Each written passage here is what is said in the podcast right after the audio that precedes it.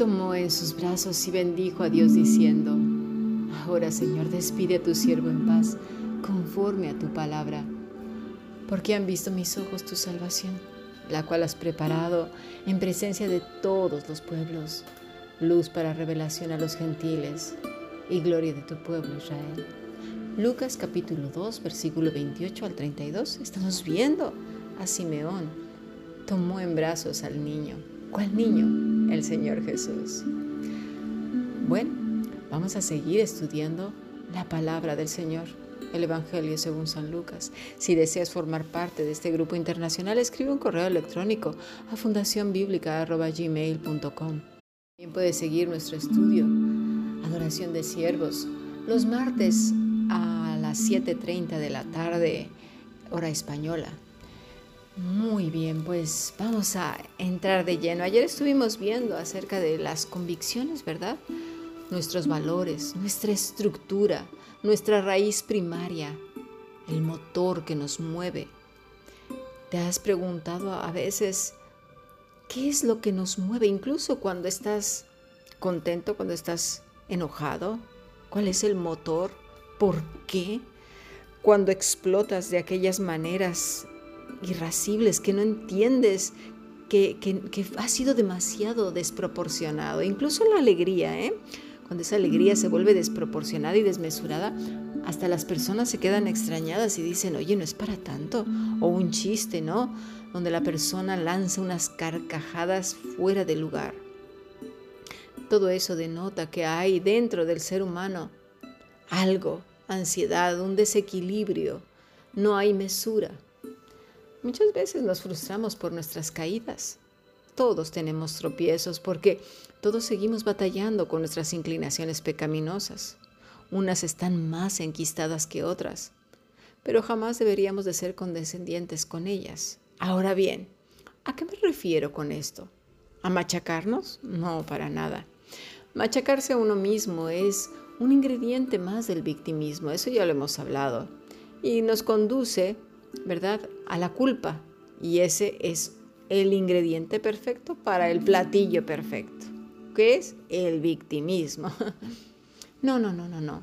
Yo me refiero a estar en un nivel de conciencia tal que podamos prevenir, parar y remediar, es decir, detener, dar un alto a lo que estamos haciendo y poner el remedio. Vamos a ver qué quiero decir con ello mientras vayamos avanzando. Pero antes de pasar y para dar una explicación más amplia en cuanto a las convicciones, al fundamento, porque es muy importante, ¿qué es el fundamento? Y dirás, ay, sí, pues es Cristo, ¿sí? Y, y entonces, ¿cómo nos vamos a explicar por qué seguimos actuando de la manera que seguimos actuando? Pablo hace mucho énfasis en esto. Vámonos a 1 Corintios 3:3. Y, lo hace porque había gente que daba por sentado cosas que en realidad ni siquiera había entendido. Vamos a leerlo. Desde el versículo 3. De manera que yo, hermanos, no pude hablaros como espirituales, sino como a carnales, como a niños en Cristo. Os di a beber leche y no vianda, porque aún no erais capaces ni sois capaces todavía porque aún sois carnales, pues habiendo entre vosotros celos, contiendas y disensiones, ¿no sois carnales y andáis como hombres? Porque diciendo el uno, yo soy ciertamente, soy de Apolo, y el otro, yo soy, de, perdón, yo soy de Pablo, y el otro, soy de Apolos, ¿no sois carnales? ¿Qué pues es Pablo y qué es Apolos? Servidores por medio de los cuales habéis creído, y eso según lo que cada uno concedió el Señor. Yo planté, Apolos regó, pero el crecimiento lo ha dado Dios. Así que ni el que planta es algo, ni el que riega, sino Dios que da el crecimiento. Y el que planta y el que riega son una misma cosa, porque cada uno recibirá su recompensa conforme a su labor. Porque nosotros somos colaboradores de Dios y vosotros sois labranza de Dios, edificio de Dios. Bueno, algunos que ya han escuchado este pasaje podrían decir, Hombre, Cami, pero si yo ya he estudiado montones de veces, si ya sé lo que dice Pablo. Bueno, vamos a ver. Pablo está hablando de ese motor, de lo que nos mueve, Quizás tendría en mente a Enoch, quizás a Abraham o a Jacob o a Moisés. ¿Será a Josué, a Job, David, Esther, Ruth y tantos y tantos más? Hasta llegar al Nuevo Testamento, hasta Juan, Zacarías, Elizabeth, María, José, nuestro amado Salvador, Simeón, como ahora lo estamos viendo, Lucas. Ellos tenían un fundamento. Pablo está intentando explicarles, pero expresa su impotencia, pues estas personas están tan enfrascadas en lo que desean, en lo que realmente les parece real e importante. ¿Qué era lo real importante para ellos?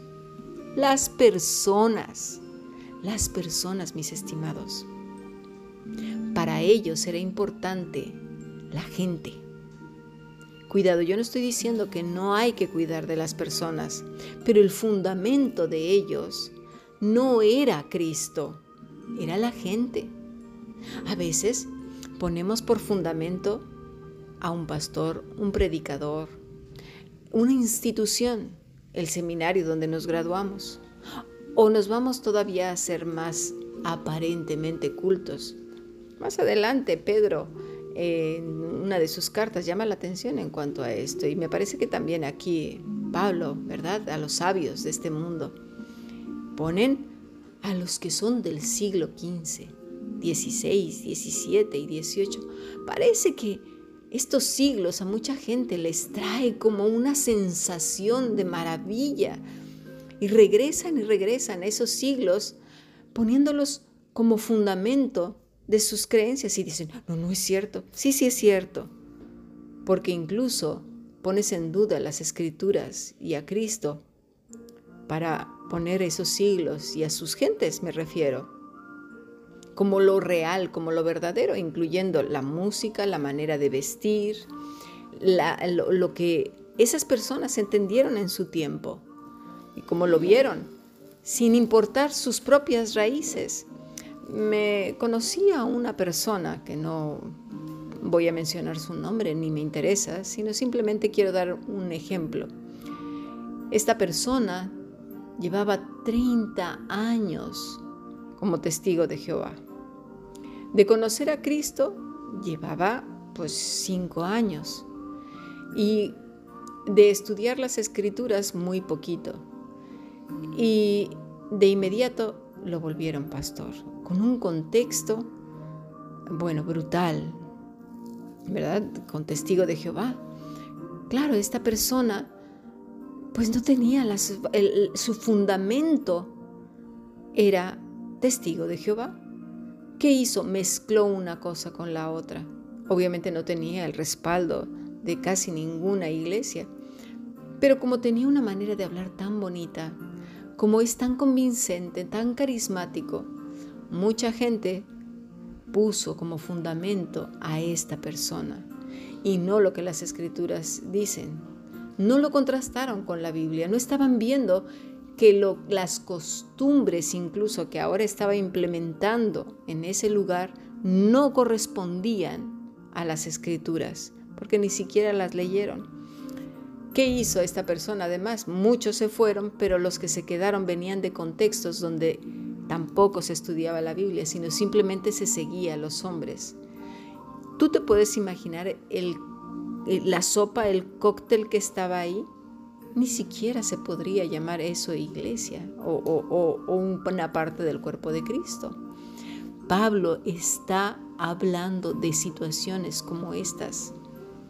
Por eso es tan importante que pongamos atención, ¿verdad? Personas cuando están, por ejemplo, enfrascadas en lo que desean, en lo que realmente les parece real e importante, dice, mira, saquemos al Señor de esto pues esto es real, esto es importante, esto es, el asunto que nos ocupa ahora. Y esto decía precisamente esta persona, como si tuviéramos la potestad de hacer eso. Asumen con sus palabras que Dios es como un ídolo al cual pueden dejar entrar o no entrar, que lo pueden poner en una repisa de la habitación u otra o en el comedor en la sala. alguien que se le puede permitir que escuche o no, que participe o no. Y cualquiera diría, ay Cami, pero ¿qué no ves que son cosas que necesitamos resolver ya y que es importante? Eh, yo le contestaría, ¿te fijas lo que estás diciendo? Para estas personas que argumentan así, Dios no es una realidad, ni es una persona, ni es el Todopoderoso. ¿Por qué? Porque no participa en todas las cosas. Y estoy de acuerdo en cierta manera, porque no participa en sus pecados ni en la idolatría ni en la soberbia, porque ya han sido abandonados a una mente reprobada. Vamos a ver qué dice Pablo. Dunamai, ser incapaz de. Esto es lo que dice Pablo. ¿Cuántas veces nos damos cuenta de nuestra propia incapacidad, ya sea para entender las verdades divinas o para hacer entender a otros por la dureza de nuestros corazones? ¿Cuántas veces nos han dicho cómo hacerte entender esto? Y no podemos, y no podemos porque tenemos cantidad de resistencias, de muros. Y les decimos, o nos dicen, pero aquí lo dice la escritura, que no lo entiendes. Pero como ya teníamos la enseñanza de los hombres, ¿sí? Como ya nos lo habían implementado tanto en la cabeza, y como es eso lo que queremos creer, no podemos verlo. Ah, de verdad, que Dios nos libre de estas durezas, que Dios nos libre de esos velos. Pablo entonces dice, soy incapaz, no puedo con vosotros. Dice, hablaros como carnales, sarquinos de raíz sarx, como símbolo de lo que es externo, símbolo de la naturaleza humana con sus debilidades y pasiones, como a niños, nepios, niño, figuradamente persona simple, creyente, inmaduro. ¿Nos damos cuenta? Pablo habla de dar de beber lo fácil de aprender, usando como el maestro cosas sencillas de la vida para aprender cosas profundas, pero ni en aquel momento ni en el presente están siendo capaces de aprender. Es decir, el lambano, lo que ya la palabra que hemos venido hablando ya en las últimas clases, ¿verdad? Tomar, asir. ¿Por qué? porque aún sois carnales, sarquicos, temporal, pero fíjate la siguiente palabra, animal, animal y regenerado. Hmm, si tuviéramos a Pablo como maestro, madre del amor hermoso. Vamos a ver qué aprendemos más de nuestro maestro Pablo en el siguiente podcast. Bendiciones.